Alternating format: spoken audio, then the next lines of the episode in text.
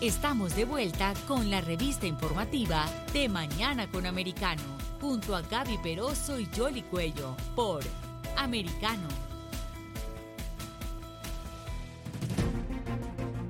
Continuamos con más informaciones aquí en De Mañana con Americano y desde hace más de una semana la situación de Ecuador está bien delicada. Hay una serie de protestas eh, por parte de grupos indigenistas y en general parte de la sociedad y hay quienes aseguran que estas protestas tienen la finalidad única de eh, llevarse la cabeza del actual presidente conservador de esa nación. Para analizar este tema hemos invitado a Fernando Villavicencio Valencia. Él es asambleísta eh, nacional de Ecuador y presidente de la Comisión de Fiscalización. Adicionalmente es periodista de investigación. Muy buenos días, Fernando, ¿cómo estás?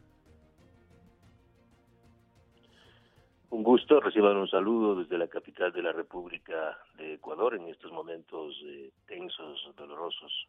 Sí, quería justamente que nos dieras esa evaluación general. ¿En qué punto se encuentran estas protestas y si está en peligro la presidencia? Ecuador enfrenta una segunda intentona golpista con manos eh, ocultas atrás de un paro nacional en esta ocasión, manos eh, vinculadas directamente a carteles del narcotráfico, como el cartel de Sinaloa y Jalisco Nueva Generación, y también relacionadas con estructuras eh, delictivas de altos funcionarios del gobierno de Rafael Correa.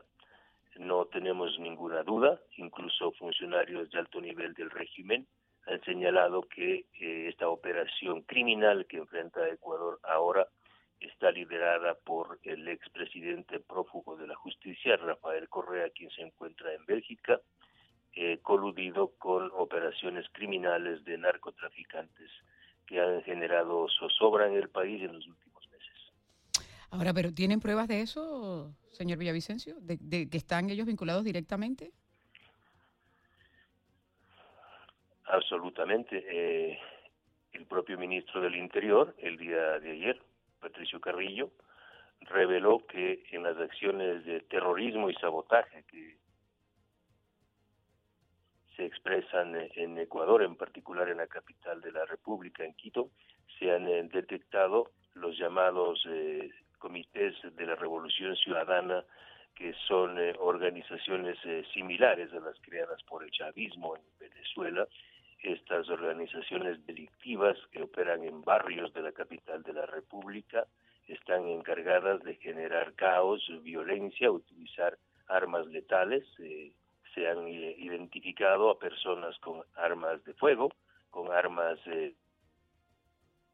caseras también que provocan mucho daño para atacar a la fuerza pública, para incendiar eh, eh, instituciones públicas. Lo que está ocurriendo en Ecuador es gravísimo. Eh, yo debo alertar al mundo. Ayer, por ejemplo, se confirmó que los tanques de almacenamiento y distribución de agua potable de una de las principales ciudades de Ecuador, me refiero a la ciudad de Ambato, fueron contaminados con hidrocarburos una, esta es una acción criminal, eh, terrorista en contra de la población. También el día de ayer fue incendiado toda uno, todo un cuartel policial de una ciudad amazónica del Puyo. Eh, las fotografías dan cuenta prácticamente una, una realidad muy parecida a la de Ucrania, eh, de una devastación enorme han destruido totalmente y saqueado bancos eh, en varias eh, poblaciones. En Quito, la ciudad está sitiada por cerca de 10.000 o 15.000 eh, indígenas que están destruyendo todo lo que encuentran a, a, su paso. Es decir, esta no es una movilización social espontánea. Ahora, el, pueblo indígena el presidente ya declaró el estado de excepción. ¿Qué otras herramientas tiene para, para poder contener esta situación? Por otro lado, aquí el Departamento de Estado le está haciendo la advertencia a los estadounidenses que de preferencia no vayan a Ecuador porque la situación está bastante volátil. Este ambiente de conmoción social creado deliberadamente por estas estructuras delictivas que se encuentran atrás del movimiento indígena eh, obligaron al gobierno del presidente Guillermo Lazo a decretar estado de, de excepción. La Asamblea Nacional, donde tienen una fuerte presencia los correístas, es decir, el partido del prófugo Rafael Correa tiene aproximadamente 50 escaños de 137. Ellos eh, hace días tumbaron a la anterior presidenta de la legislatura justamente para poder viabilizar una salida, su intentona golpista, a través del Parlamento, pero eh, afortunadamente no lograron conseguir eh, los votos y fueron derrotados. Entonces, como fueron derrotados en la Asamblea, ahora intentan hacerlo con actos de sabotaje. Han paralizado varios campos eh, petroleros y eh, también anoche tomaron una instalación eléctrica y amenazaron con dejar sin luz a gran parte del Ecuador. Es decir, Ecuador está siendo sometido por estructuras criminales vinculadas al narcotráfico y a narcopolíticos. Yo revelé hace pocos días, y esto es muy importante que conozca la población latina en los Estados Unidos, yo revelé hace pocos días una fotografía de, tomada el 18 de abril en la ciudad de Miami, en una de las mansiones de propiedad de un prófugo de la justicia ecuatoriana, Javier Jordán, vinculado a una trama de corrupción hospitalaria durante el gobierno de Correa y Lenín Moreno. En una fiesta, en esa casa, en una piscina, aparecen estos eh, estos prófugos de la justicia, varios, y un legislador, el principal legislador del correísmo, me refiero a Ronnie Aliaga, quien fue un líder de las pandillas Latin King y ahora es miembro del Consejo de Administración Legislativa.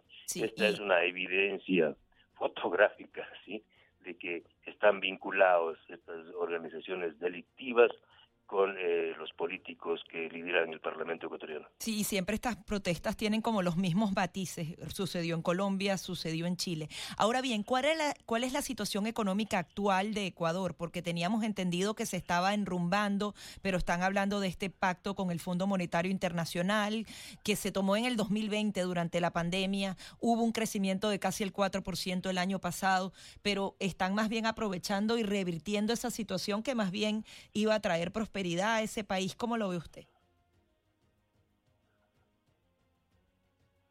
Efectivamente, todas las economías del mundo intentan en estos tiempos recuperarse de, la pandemia y de, y de, las crisis propias en el caso de nuestro país. En esa dirección, el gobierno del presidente Lazo ha impulsado acuerdos económicos con Estados Unidos, con los multilaterales, para lograr créditos que le permitan reactivar la economía, ha hecho llamados a la inversión de capital extranjero para áreas nuevas en este país y también un importante acuerdo en la lucha contra el narcotráfico. Tal vez este es el punto central que está siendo atacado ahora por quienes se esconden atrás de este paro.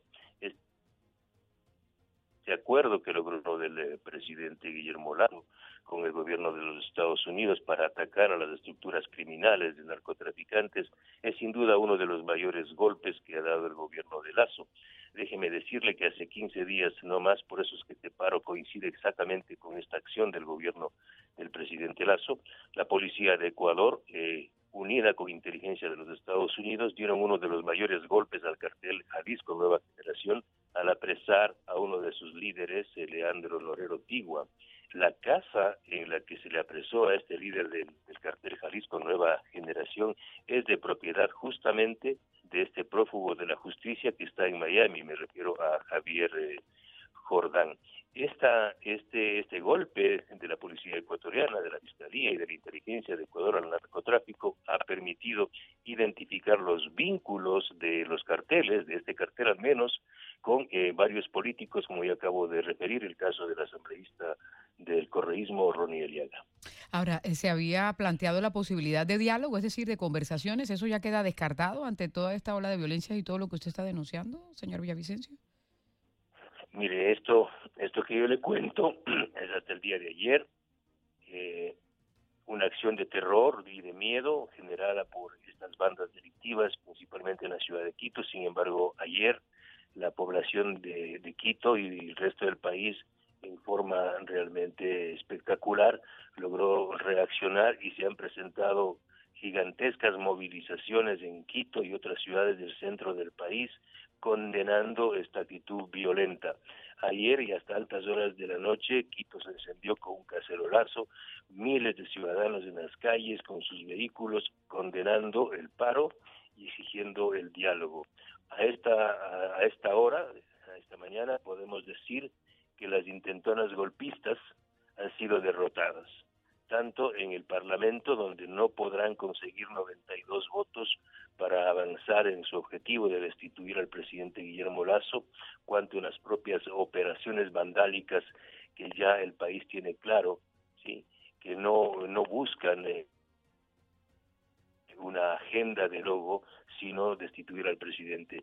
Yo tengo la fe y la esperanza de que a esta altura, a esta hora del día, el día de hoy, en una mesa de diálogo, el gobierno y los líderes del movimiento indígena, no aquellos terroristas que están impulsando el golpe, puedan llegar a un acuerdo y responder legítimas demandas, porque eso hay que decirlo también, las demandas del movimiento indígena son legítimas, pero una cosa es una movilización pacífica y otra cosa estas acciones terroristas. Es un intento de golpe de Estado, exactamente. Pues estaremos muy pendientes, por supuesto, de cómo avanzan las cosas allí en el Ecuador y por lo menos a que se sienten a conversar y a negociar.